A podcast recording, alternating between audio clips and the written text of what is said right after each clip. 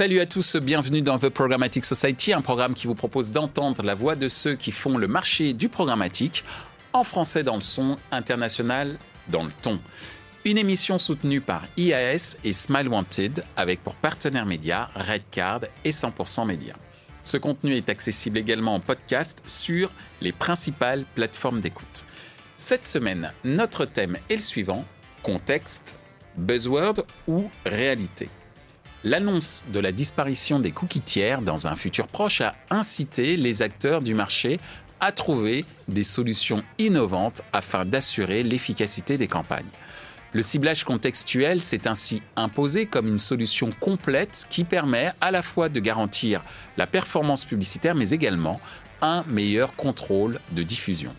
Afin d'échanger sur les enjeux et opportunités qu'offre le ciblage contextuel, nous demanderons à nos invités quelles sont les principales raisons d'utiliser des solutions contextuelles, dans quel environnement ces solutions sont-elles opérationnelles et que peut-on attendre de nouveau dans les mois qui viennent?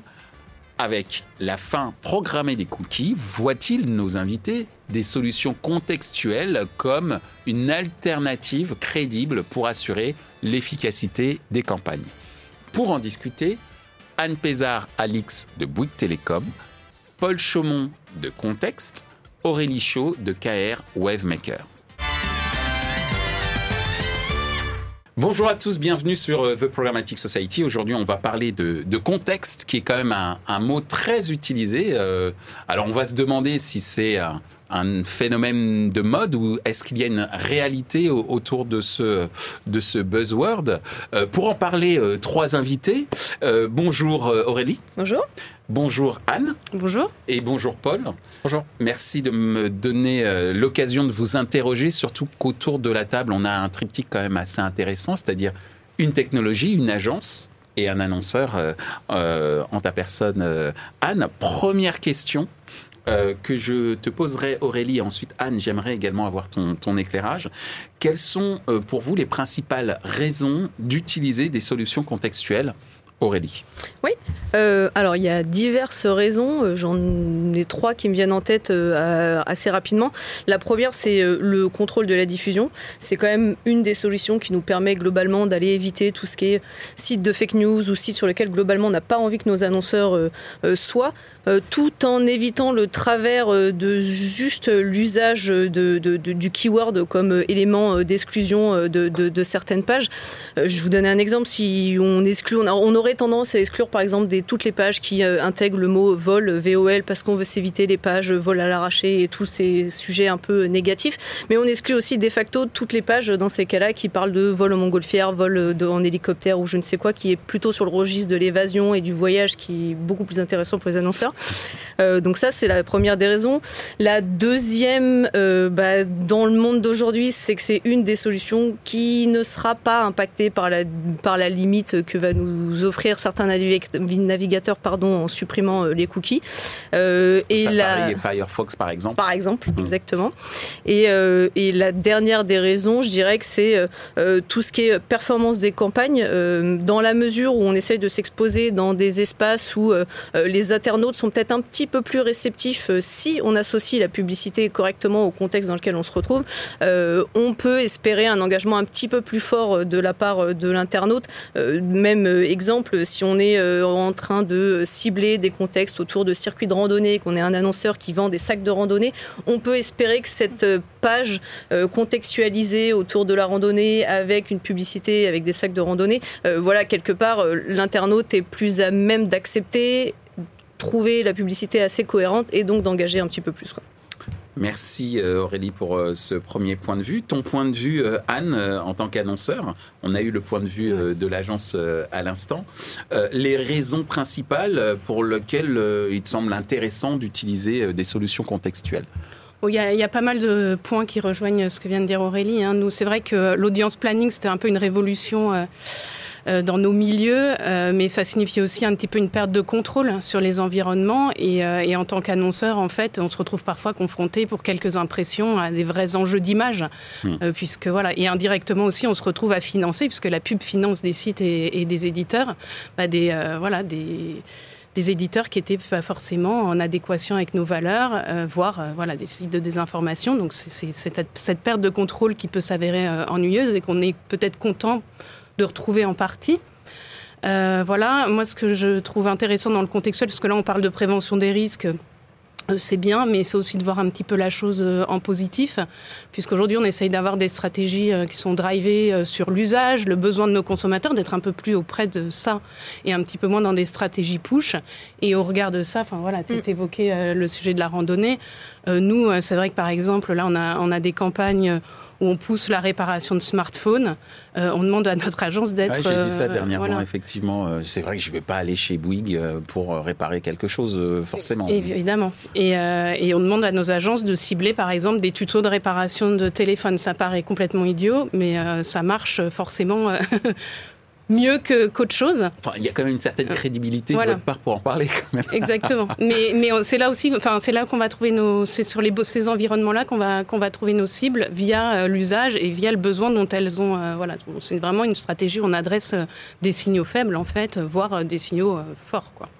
Et, des vraies des vraies intentions. Donc donc là il y a un vrai un vrai intérêt et puis et puis ça peut aussi nous permettre. J'ai aussi le B 2 B dans mon scope à gagner en crédibilité parce que voilà, on a, on a des campagnes euh, publicitaires euh, qui sont euh, plutôt voilà sur des codes de légèreté, etc. Et puis quand on a une cible B2B qui a besoin de se sentir écoutée et qui a besoin aussi d'avoir un émetteur crédible en face, s'inscrire dans les bons contextes, ça peut nous aider aussi à faire le job. Merci, euh, merci Anne. Alors Paul, on vient d'avoir un instant euh, les motivations, les principales motivations de la part euh, d'une agence et d'un annonceur, c'est pas rien, sur les raisons d'utiliser des solutions contextuelles.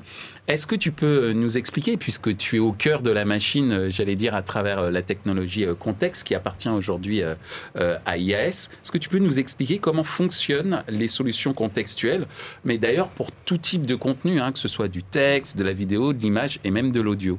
C'est très important d'ailleurs la notion de tout type de contenu.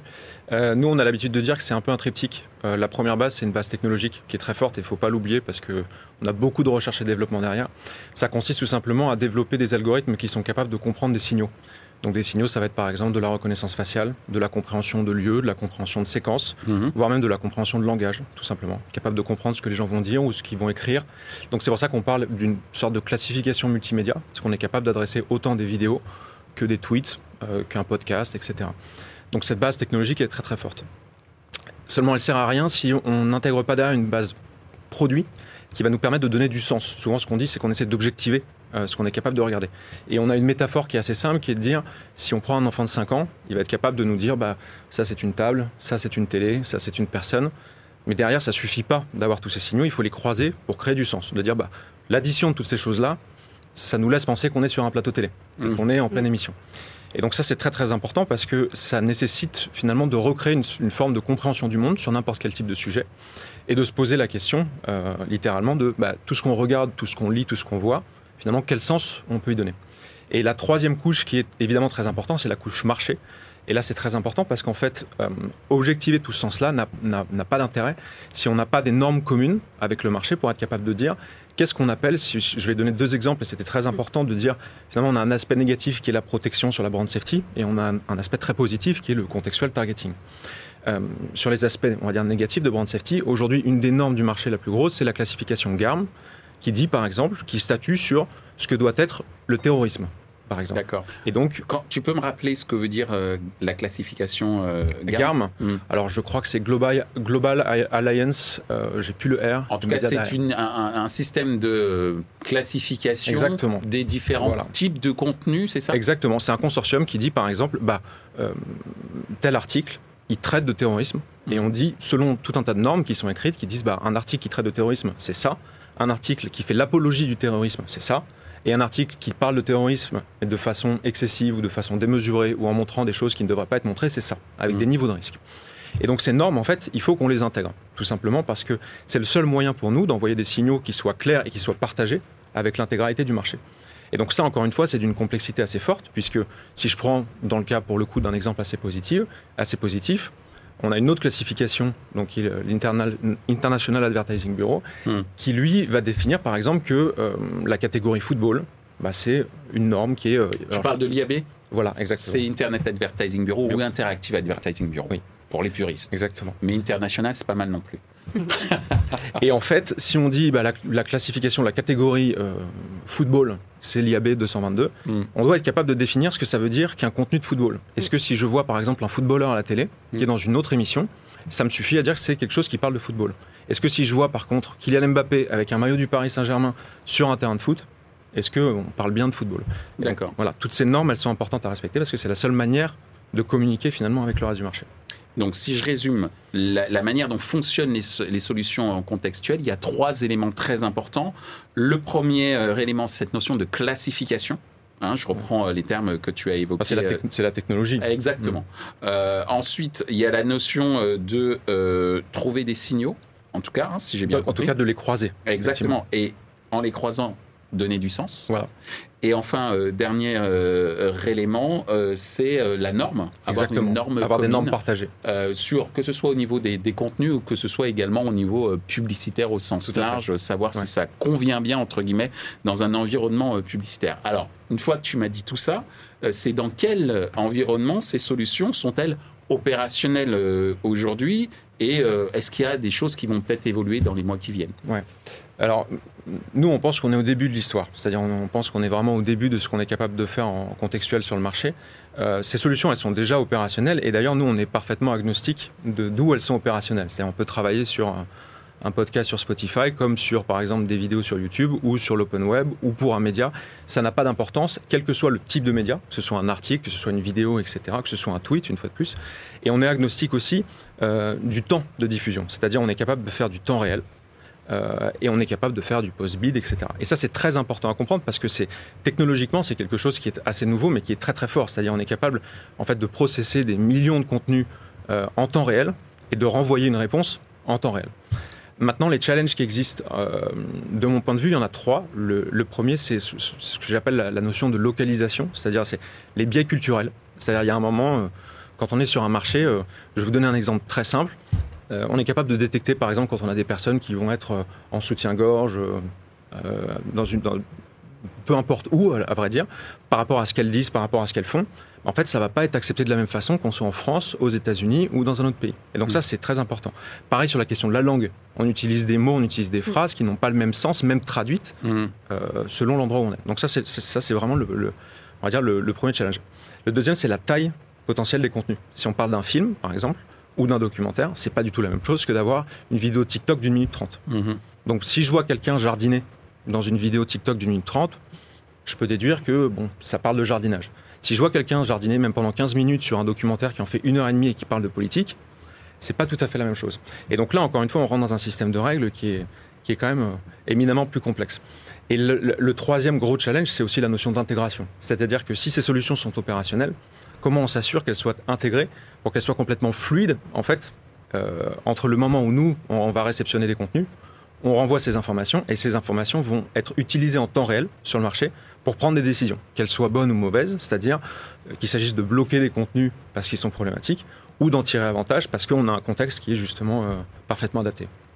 Euh, merci Paul. Aurélie, Anne, est-ce que ces, développements correspondent à ce que vous attendez Est-ce que vous avez des souhaits particuliers On a parlé des biais culturels qui ne sont pas forcément des choses auxquelles on pense euh, forcément euh, la taille également des contenus. Euh, de ton point de vue, Aurélie, par rapport à ces développements, est-ce que tu as des souhaits additionnels peut-être? On a toujours des souhaits en agence. Hein. toujours.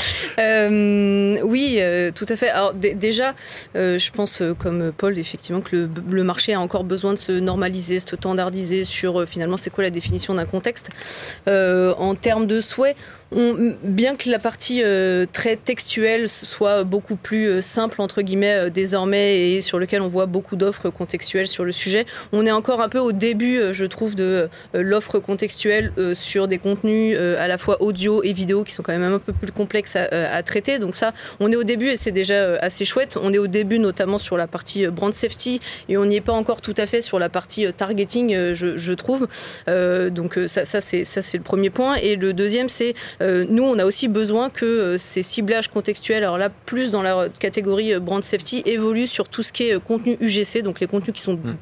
travaillés par les... Exactement. Merci. donc tous les contenus créés par les internautes, où là, voilà, on a encore cette problématique de s'assurer que le contexte est suffisamment bon pour, pour, notre, pour notre annonceur. Et surtout, au-delà des contenus créés par l'internaute, tout ce qui est génération de commentaires euh, dans euh, les différents posts, dans les, sous les vidéos sur YouTube, etc. Et ça, c'est des choses sur lesquelles de plus en plus on essaye de garantir la brand safety euh, auprès de nos annonceurs, mais c'est pas encore toujours évident. et dans nos souhaits, euh, on aimerait que le marché continue aussi à, progresser vers des solutions euh, contextuelles, peut-être un peu prédictives, euh, sur lesquelles, au-delà du fait où on sait que voilà l'univers de contexte qu'on cherche, c'est, je reprends mon exemple de la randonnée, des circuits de randonnée, bah, arriver demain à nous dire bah, les, les, internautes qui interagissent avec ces contenus-là sont aussi des fans d'art, des fans de culture, je ne sais quoi, et du coup agrandir un peu l'univers contextuel et pouvoir nous diffuser plus largement les campagnes. Une sorte de potentiel de sérendipité marketing? Je m'explique. Quelqu'un qui va faire euh, de la randonnée, on va se rendre compte qu'il est passionné par le 15e siècle et donc on va lui euh, donner des campagnes publicitaires qui sont autour de cet univers-là en achetant des bouquins ou je ne sais quoi, mm. par exemple. C'est ça? Et puis agrandir, oui, et puis surtout agrandir ce potentiel et ne pas se ranger que à euh, ce qui nous paraît un peu direct comme, comme lien et finalement trouver d'autres contextes qu'on n'aurait peut-être pas imaginé et qui peuvent nous donner plus de potentiel sur la campagne. Ce qu'on appelle souvent les signaux faibles. Exactement. D'accord. Merci euh, beaucoup euh, Aurélie. Anne, euh, de ton côté justement, tout comme Aurélie, est-ce qu'il y a des, des souhaits que tu aimerais, ou en tout cas est-ce que tu as des souhaits par rapport à, ces fameux développements qu'a évoqué, évoqué Paul? On parlait de biais culturels, de signaux faibles à l'instant. Qu'est-ce que tu vois toi aussi? Euh, non, bah, c'est assez effectivement euh, intéressant. Hein. Ça ouvre plein de, plein de perspectives. Euh, pour moi, il y, a, y, a, toujours un petit peu quand même cet enjeu de la fiabilité, parce que comme tu l'as dit avec mm. l'UGC, en fait, euh, les écosystèmes digitaux euh, ne créent plus vite du contenu qu'on est en capacité de les contrôler. Et en fait, on se retrouve toujours un petit peu à, courir euh, après un train qui va vite. Et pour autant, c'est intéressant de, tout exploiter, en fait. Hein. Maintenant, on est vraiment sur de la long tail. Donc, donc voilà, donc cet enjeu est fort. Et puis, moi, je me retrouve avec, avec mes campagnes de smartphone durables. comment est-ce qu'on peut adresser un peu plus de volume parce que finalement là on se parle de, dentelle. Enfin pour moi euh, contextuel égale encore euh, un petit peu euh, de la dentelle. On est sur de la niche, un usage identifié qu'on va adresser avec notre bon sens, etc. Et comment est-ce qu'on industrialise un petit peu ça? Et moi c'est les retours que peuvent me faire mes, mes partenaires quand je leur demande d'être trop pointu sur du contexte. Euh, c'est, ça peut être contre Quand tu dis être trop, euh, c'est un peu comme l'usage de la data, mm. c'est-à-dire mm. qu'à force d'utiliser trop de data en tant qu'annonceur, on, exactement, on se retrouve avec un volume euh, qui, en termes, va pas forcément vendre, faire vendre plus de téléphones. Après, moi, je, on a aussi des campagnes d'images. Bien sûr. Voilà, donc des campagnes de noto. On a des campagnes sur des sujets euh, associatifs, par exemple, euh, qui passent pour autant en télé, donc on veut quand même adresser au grand public. Donc là, là c'est intéressant. Après, on fait aussi effectivement du business. Effectivement. Mm. Alors justement, on en arrive déjà à notre euh, dernière, dernière question, mais en tout cas, ce qui est très intéressant, c'est qu'effectivement, comme tu viens de le dire, Anne, on ne se rend pas compte mais en fait, on parle souvent du contextuel comme si on mettait une machine et en gros, euh, ça roule. Mm. Mais en fait, c'est de la dentelle, comme tu l'as euh, évoqué, et qui a aussi une notion d'optimisation de, de tous les instants parce qu'on touche à du contenu qui, a du sens pour un certain nombre d'internautes et qui peut aboutir parfois à des euh, quiproquos ou dû à des biais culturels, comme tu le disais euh, tout à l'heure, ou à des euh, pertes d'opportunités parce qu'on n'aura peut-être pas été suffisamment loin dans l'analyse des contenus qui peuvent être faits. Et, je fermerai juste la parenthèse là-dessus. Mais souvent, quand on parle de, du contextuel, on l'associe bien sûr avec la fin programmée des cookies. D'où cette dernière question pour euh, vous deux, Aurélie et, Anne. Avec la fin programmée euh, des cookies, est-ce que vous voyez des, solutions euh, contextuelles qui deviennent vraiment une alternative, mais plus que crédible, pour assurer l'efficacité des campagnes? Parce que c'est quand même ça l'objectif aussi derrière, de ton point de vue, Aurélie. Euh, alors de mon point de vue, déjà le ciblage contextuel, c'est pas si nouveau que ça. C'est, ça fait quand même très longtemps en réalité euh, que, quand on faisait un plan média, on faisait un peu du ciblage contextuel. Avant que le ciblage comportemental soit le roi, et le ciblage contextuel existait déjà. En revanche, son évolution technologique euh, et aujourd'hui la, la, capacité, les capacités qu'on retrouve avec grâce ou globalement aux entreprises qui se sont intéressées à ce sujet et qui l'ont fait beaucoup évoluer avec le machine learning, l'intelligence artificielle et, et, toutes ces choses qui, qui vont derrière, nous nous offre une dynamique et des possibilités qui n'existaient pas il y a une dizaine d'années euh, et qui nous permettent euh, d'être beaucoup plus pointus. Et donc oui, dans ce cadre-là, c'est une alternative crédible à, à, cette fin programmée des cookies. C'est pas la seule. Tous les univers qui possèdent un ID et tous les univers logués euh, permettent déjà ce, type d'approche. Maintenant, comment ces deux mondes vont se retrouver demain à vivre ensemble, ça sera une autre, peut-être une autre émission. mais, mais en l'occurrence, en l'occurrence, oui, je pense que c'est c'est, ça va être quelque chose d'assez fiable, d'assez euh, euh, voilà quelque chose qui va nous permettre de passer le pas euh, peut-être un peu plus facilement que d'autres solutions parce qu'elle existe déjà. maintenant, il va falloir qu'on avance sur voilà comment mesurer la performance de ce type, cette typologie de ciblage. Est-ce que ça fonctionne finalement mieux, moins bien? Il est le temps de faire des benchmarks là maintenant, avant que tous ces cookies s'arrêtent. et ça va nous demander nous aussi de revoir un petit peu la manière dont on travaille avec les annonceurs, puisque euh, au-delà euh, du sacro-saint euh, profil du consommateur, il va falloir aller chercher des, finalement cet univers de contexte, ce profil contextuel de l'annonceur, les bonnes thématiques, les bonnes catégories, les bonnes émotions qu'on veut aller chercher et travailler peut-être un petit peu différemment les briefs.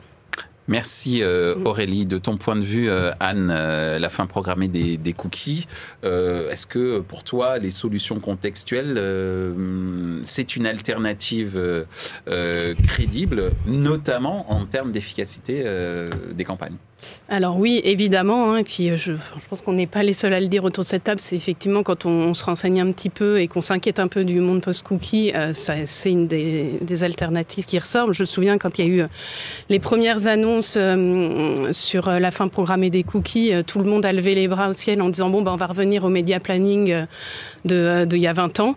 et justement, pour moi, l'enjeu, l'intérêt là, c'est que non, on, revient sur quelque chose qui est philosophiquement proche, mais on soutient, on mm. industrialise, on, automatise et on rend le, truc plutôt intéressant.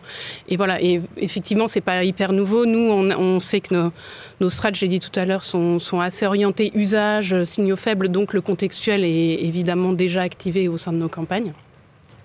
Et, euh, et, pareil, euh, je vois que c'est une alternative crédible. Il y en a d'autres. Euh, moi, je crois aussi beaucoup au pouvoir de la first party et l'utilisation bah, des, des, bases clients comme comme outil euh, pour euh, évaluer des drivers. Euh, Notamment à travers d'un outil qu'on appelle le Customer Data Platform, CDP, qui est quand même la quintessence de l'exploitation de la first party data. En opposition, je fais un petit, un petit rappel pour ceux qui nous écoutent, en opposition à la, la DMP qui est plus orientée vers l'extérieur en fait, et qui a parfois joué un peu des tours pour ne pas dire créer de la déception chez certains annonceurs. Je ferme la, la parenthèse. Mais effectivement, l'exploitation de la first party data, c'est vraiment, euh, j'allais dire, euh, travailler sur son patrimoine. Et en tout cas, en ce qui vous concerne, chez nous, il y a, de quoi, faire. Il y a de quoi faire, exactement. Donc, euh, OK. C'est très très clair. bah en tout cas, merci d'avoir répondu à, nos, à nos questions. Est-ce que tu as quelque chose à rajouter peut-être, Paul, sur cette sur les solutions contextuelles. Là, tu es un peu jugé parti, j'en conviens, mais ça m'intéresse quand même euh, d'avoir euh, cette notion d'alternative euh, crédible. Bah, au-delà de dire que c'est une alternative, évidemment, je pense que c'en est une, mais au-delà de ça, ce que je trouve, je trouve qu'en fait, c'est surtout passionnant parce qu'on rentre dans un monde dans lequel, on en parlait tout à l'heure, typiquement les contenus UGC. Mm. on est sur quelque chose qui est excessivement mouvant, mm. qui change quasiment au jour le jour. Mm. Euh, du un jour, euh, puis un autre, euh, une personne devient non grata ou problématique, un pays rentre en guerre, etc. Donc c'est quelque chose qui est. J'allais dire le syndrome Will Smith presque. oui, non mais c'est excessivement vrai. C'est-à-dire que du jour au lendemain, on se dit bah tiens, en tant qu'annonceur, j'ai pas forcément voilà envie. et puis il y a peut-être certains contenus qui deviennent problématiques et bloquants. les langues changent tous les jours. Il y a des nouveaux mots qui apparaissent, qui deviennent très vite, qui doivent soit être bloqués, soit être mis en valeur, etc.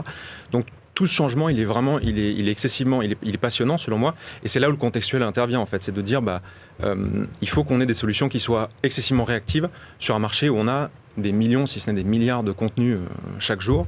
Euh, et qu'on ne peut pas avoir le contrôle, on ne peut pas avoir de contrôle humain là-dessus. Donc il faut qu'on apporte cette brique technologique pour être capable d'y répondre. Merci euh, Paul, euh, merci Aurélie, merci euh, Anne. On n'en a pas tout à fait terminé puisque nous avons notre partenaire média qui va vous poser une question surprise, mais ne vous inquiétez pas, qui est une question auxquelles beaucoup d'annonceurs pensent et je vous remercie par avance d'y répondre. C'est la question 100% média.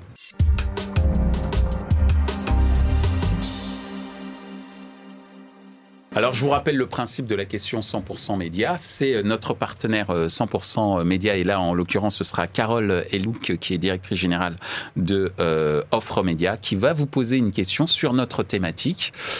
Carole, c'est à toi. Quel est votre killer argument pour convaincre les annonceurs à choisir le ciblage contextuel plutôt qu'une autre méthode? Merci. Je vais commencer par toi, Paul. Désolé, mesdames, normalement j'aurais dû faire le contraire, mais quand même, parce que c'est la question, c'est quel est euh, le killer argument pour euh, inciter les annonceurs Et Anne, tu répondras en dernier.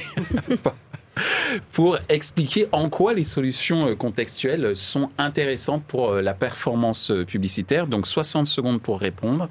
Top chrono. Je vais pas la jouer facile en disant la fin des cookies parce que ce serait trop simple, mais moi, je dirais, enfin, j'ai répondu juste un peu avant, je dirais l'accélération du monde. Euh, l'accélération du monde et l'accélération du nombre de, formats de contenu média euh, qui sont partagés et la réactivité qu'on doit en avoir. Et donc, à un moment, en fait, les, typiquement les données personnelles, si on ne prend que ça, ne peuvent pas simplement y répondre, puisqu'on on voit bien à quel point tout est changeant, tout est mouvant. Même les gens en eux-mêmes changent, changent de passion, changent d'avis très très rapidement. Et que donc le contextuel permet d'apporter justement cette flexibilité euh, dans l'approche, selon moi. Bah, c'est parfait, tu fais ça en 25 secondes. Donc tu as la killer argument, tu pourrais prendre l'ascenseur sans problème avec n'importe qui. pour expliquer l'intérêt justement euh, des technologies contextuelles pour euh, le compte des annonceurs. Aurélie, est-ce que tu es prête? Tu as 60 secondes. La régie, est-ce que vous êtes prêt pour le chrono? Parce qu'on était... ok. Donc, top chrono.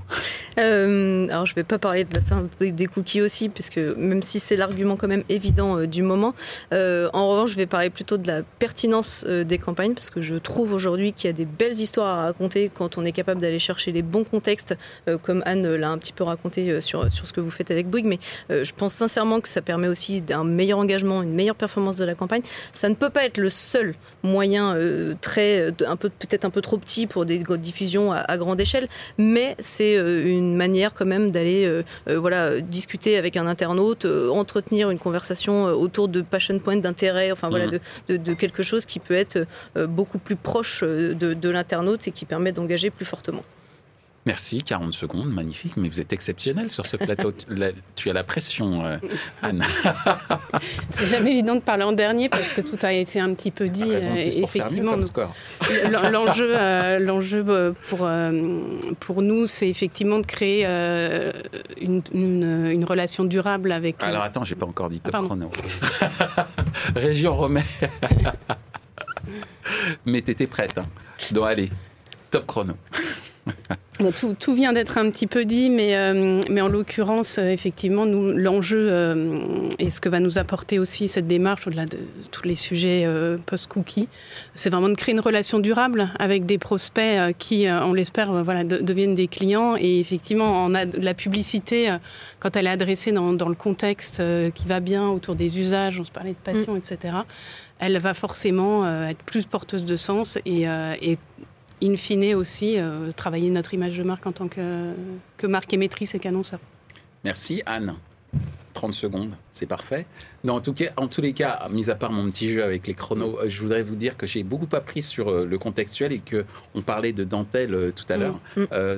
Ça, ça, donne une, comment dire, une vision très claire sur en quoi le contextuel est important aujourd'hui et en quoi les technologies aident beaucoup, mais que derrière, il y a quand même une dimension euh, euh, très humaine dans le sens où il y a l'optimisation mm. euh, qui est extrêmement importante, ce qui pose un problème. Partons peut répondre, créer un nouveau besoin, c'est cette industrialisation dont mm. tu faisais mention tout à l'heure. Et en tous les cas, ça ne fait que commencer. Mm. Et j'ai été ravi d'avoir été peut-être beaucoup plus loin que ce que j'ai entendu jusqu'à présent sur le, sur le ciblage contextuel. Et je pense que ben, la qualité de vos interventions y est pour beaucoup.